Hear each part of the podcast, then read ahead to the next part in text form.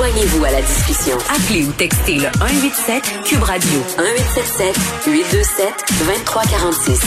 Hello.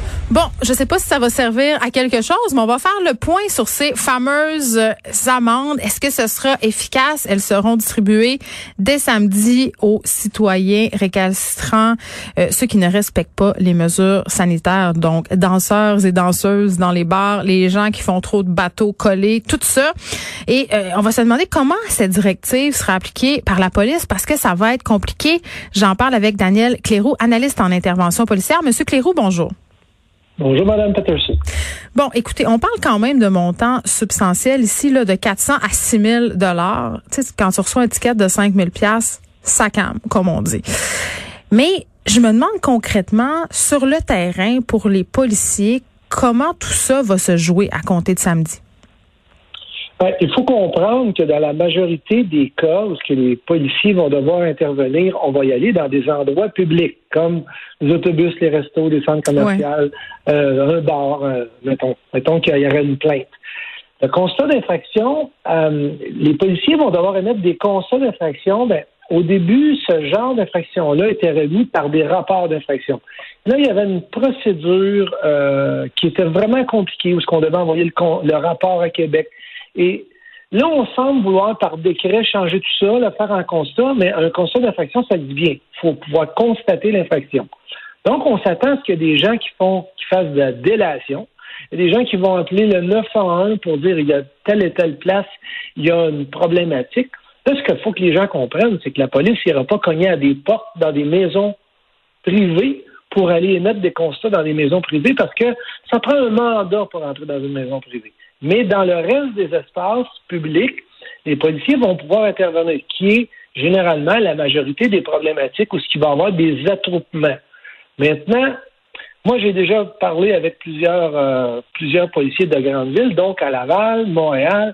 Et ce qu'on me dit, c'est qu'on va essayer de convaincre avant de contraindre. Mais évidemment, pour ceux qui ne comprennent pas, il va y avoir des constats d'infraction qui vont être émis. Mais OK, ben deux affaires là-dedans, hein, Monsieur Clérou. Là, premièrement, euh, expliquer, euh, essayer de convaincre avant de donner le constat. Moi, je pensais qu'on était rendu une coche au-dessus de ça, là, parce que l'approche jusqu'à présent, euh, les policiers quand même sont assez relax, cléments dans la plupart des cas. Là, expliquent, disent aux gens, écoutez, respectez les mesures. moi, je pensais qu'on était un petit peu rendu ailleurs là, au niveau justement de passer peut-être tout de suite en mode répression. Bon, je vais vous dire, euh, j'ai une expression, je vais vous dire oui. Dans un cas. oui, OK, j'aime ça. OK. C'est que dans un cas, là, si quelqu'un va appeler le 911 pour dire on a une personne qui ne veut pas se, se conformer à mettre le masque, on l'avertit, le policier n'essayera pas de convaincre. Il va lui donner un constat d'infraction. Comme le vidéo qu'on a vu dans ce fameux magasin de beignes où la personne refusait euh, vraiment catégoriquement.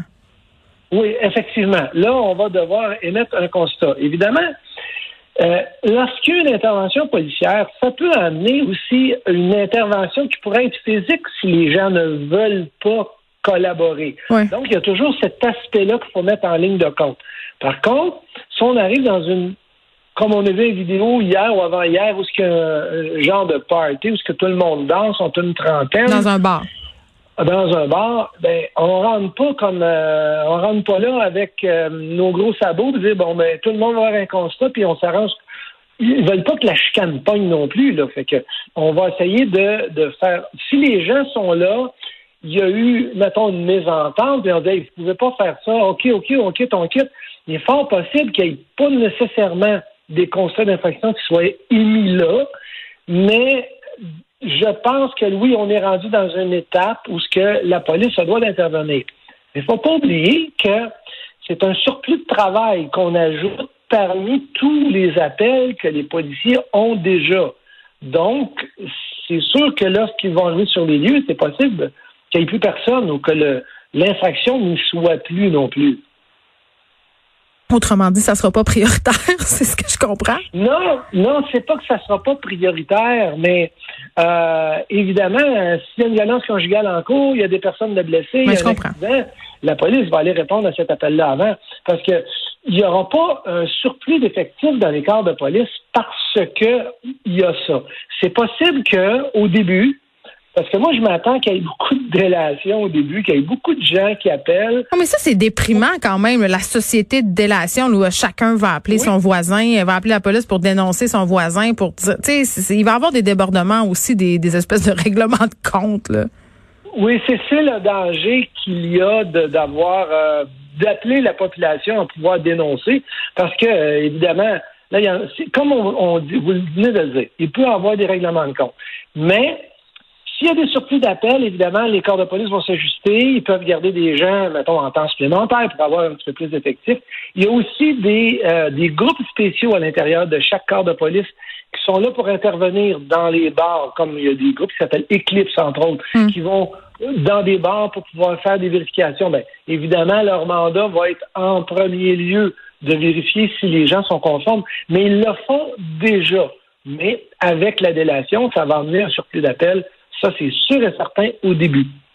Et là, vous avez dit quelque chose à propos des maisons privées, M. Cléroux. Je comprends que ça prend un mandat.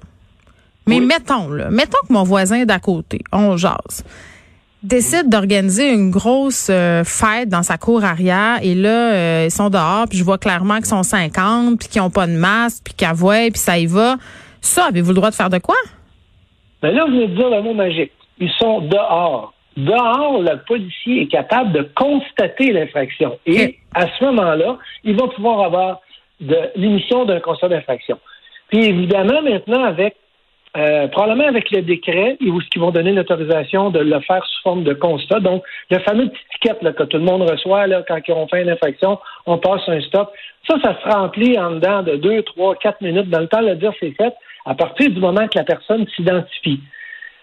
Par contre, dans les maisons d'habitation, ben, c'est, protégé par notre charte. Ça prend un mandat pour rentrer dans les maisons.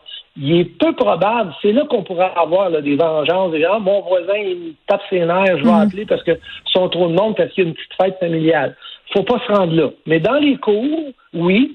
Mais c'est surtout les espaces publics qui sont problématiques. C'est là qu'on voit qu'il y a une nouvelle propagation du virus où ce que les gens euh, sont dans un party, sont 30, sont 40. Non, mais les jeunes, les jeunes aussi, euh, Monsieur Clérou, là, les ados euh, qui se réunissent après l'école dans les parcs. Euh, moi, j'en vois beaucoup près de chez moi. Même si vous donnez des constats d'infraction à ces adolescents-là, ce sont les parents qui vont payer au bout du compte. Ça sert pas à grand-chose. Hein? Ben, ça sert pas à grand-chose. Moi, je me souviens du temps que je travaillais, quand je donnais un constat d'infraction à un jeune qui était dans un parc, ben, euh, je le signifiais à ses parents aussi, puis euh, ben, il y avait souvent une double sentence, à moins qu'on se retrouve dans un milieu où ce que les parents n'aiment pas la police, là, mais généralement, ça a quand même un impact important. Fait que moi, je pense que oui, ça a du bas, mais il faut pas oublier que c'est une minorité de gens présentement qui, qui ne se conforment pas. Donc, plus ça va aller. Moi, je pense qu'avec cette nouvelle loi-là, ce nouveau décret-là, Évidemment, on va euh, probablement assagir un paquet de personnes, que là, ils vont hmm. se conformer. Il va rester les récalcitrants. Et ceux-là, ben, euh, il y aura sans doute un pouvoir discrétionnaire qui va être appliqué par les policiers, mais ils sont tannés d'intervenir là-dedans. Donc, il va en avoir des constats d'infraction, mais c'est cher. Le pouvoir discrétionnaire, euh, je pense que c'est important de le souligner parce que, euh, bon, je parlais tantôt de la perte d'inhibition amenée par l'alcool ou aussi des fois quand on est euh, ensemble, on oublie, tu sais. Mm-hmm. Mon exemple, l'autre fois, je rentre dans le dépanneur, je me rends compte que mon masque est dans l'auto. C'est un oubli. Je pas fait exprès, là. Je le sais qu'il faut porter le masque. Puis là, à ce moment-là, si un policier m'avait vu, est-ce que je pourrais avoir une amende dans les nouvelles circonstances? Vous pourriez, mais je suis convaincu. Ben, je n'irai pas, je ne le jurerai pas, là, de toute Pouvoir discrétionnaire. Qu'il ne fera pas. qu'il ne fera pas. Mais de façon générale, les policiers, vous savez, c'est pas un job qu'on aime beaucoup, se donner un constat d'infraction. On vient d'enlever de l'argent dans les poches du contribuable. Et puis, euh, généralement, euh, ça fait un gros trou dans le budget. Mais quand tu comprends pas qu'il faut le faire et puis que les gens s'obstinent, c'est là que le, la contrainte arrive et qu'on émet le constat d'infraction. Pour entrer dans le dépanneur, vous oubliez votre masque. Le préposé vous dit écoutez, euh, Mme Peterson, vous avez oublié votre masque. Ah, excusez, je retourne dans mon. Ah, laisse faire, je le mettrai tout à l'heure. Hmm. Là, vous venez de tomber à risque un petit peu. Je comprends. Bon, on se parlait du travail supplémentaire que bon qui va être un peu pelleté sur euh, le dos des policiers. En région, je me demande vraiment comment ça va se faire, Monsieur Clérou, parce que tu sais, dans, dans certains endroits au Québec, là, si tu rencontres un char de la SQ aux trois heures, c'est beau là. Qu'est-ce qui va se passer là? c'est vrai que c'est plus compliqué. Euh, moi, dernièrement, je suis allé dans la région de Charlevoix et j'ai remarqué que les gens sont se conforment énormément. C'est des petites familles. Hein. Les gens se parlent, sont, sont plus ensemble. C'est plus dans les grandes villes où, il y a, des régions qui, ont, qui sont appelées maintenant chaudes. Laval en est une. Hmm. Euh, Montréal euh, va l'être. Il y a Québec présentement, malheureusement, euh, il est arrivé quelques cas, ils en sont devenus une. Là, il y a plus de, policiers, donc la capacité d'intervenir est plus là. Dans les petites villes, il faut parler de région. Effectivement, ça peut être plus long, mais ça va être des cas d'exception, encore une fois. Daniel Cléroux, merci. Daniel Cléroux qui est analyste en intervention euh, policière. Et là, euh, je veux qu'on se parle de la mairesse euh, Sylvie Parent. Vous savez, il y a eu plein euh, politiciens et politiciennes qui ont été placés en isolement préventif parce qu'elle a été testée positif, positif pardon, à la COVID-19. Et bien, son mari, hein, ben, il s'est rendu à la brasserie qu'il possède. Hein, malgré le test positif de sa femme, donc la brasserie Tremblay. Il a été là quelques heures euh, avant de se faire dire, ben écoutez, ça serait peut-être une bonne idée que vous rentriez chez vous parce que ça met à risque le personnel euh, et les clients. Et bon, c'était pas euh, c'était pas la décision la plus championne hein, qu'il a pris le mari de Sylvie Parent, Alain Boutin et son nom.